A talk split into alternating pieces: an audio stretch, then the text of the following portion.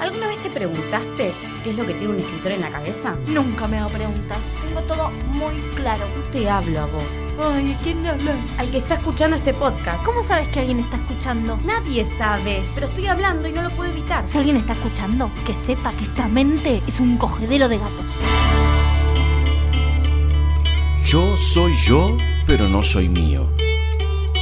Nunca confíes demasiado en tus recuerdos.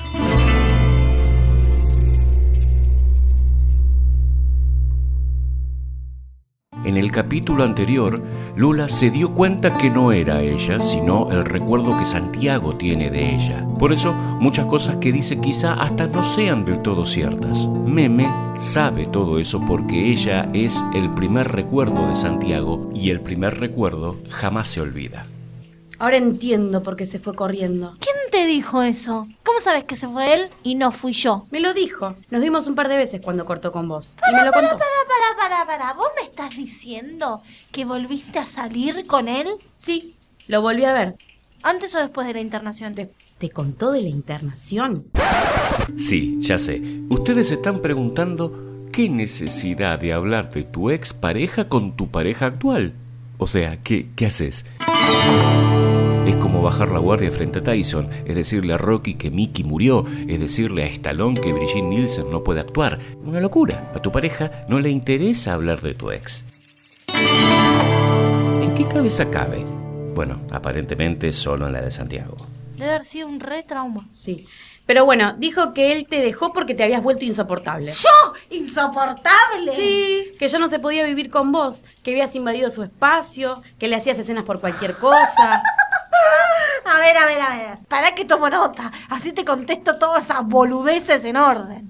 Le invadí su espacio. Sí, ¿sabes por qué? Porque vivíamos en ese monoambiente del orto cuando nos podríamos haber ido a vivir a cualquier otro lado. Lula era una chica 10 de Ramón Mejía. Colegio privado, universidad privada, empleo en el sector privado, todo lo opuesto de Santiago, que estaba privado de todo.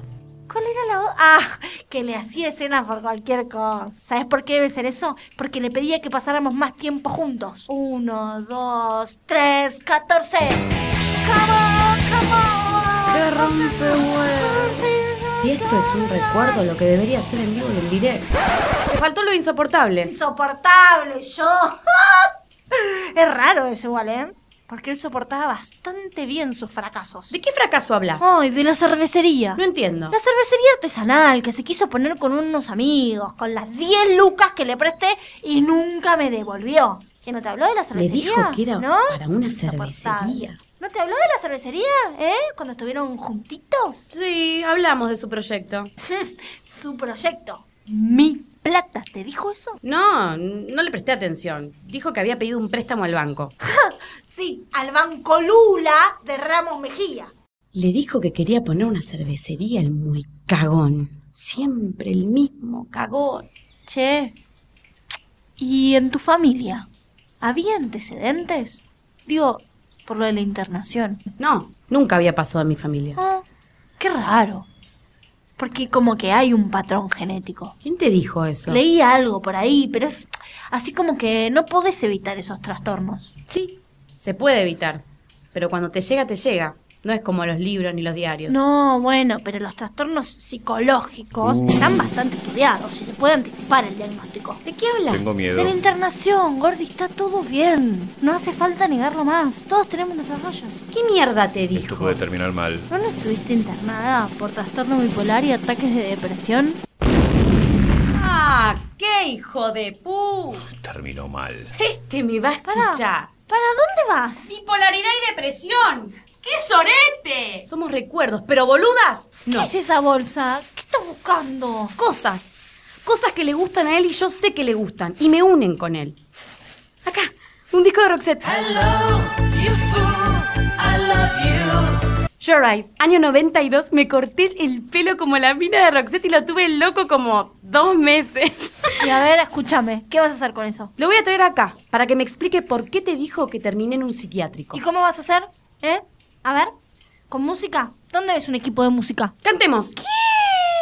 Sí. Listo, cerrame la 8. Para que se acuerde y venga acá. Para que se acuerde de FM Hit, de Daisy May Queen, de los asaltos, de los lentos. Sí, cantemos fuerte y bailemos. Mm, ¿Cómo me querés comer la boca, buscona, eh? Dale, idiota, bailemos.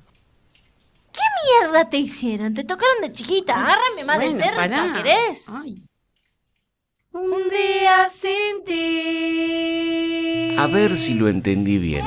Los recuerdos de alguien van a llamar a ese alguien para que baje o suba a ese lugar y discuta con ellos. O sea, el recordante va a ser convocado por sus recordadas en forma de recuerdo. Pero esto no necesita un condensador de flujo para que funcione.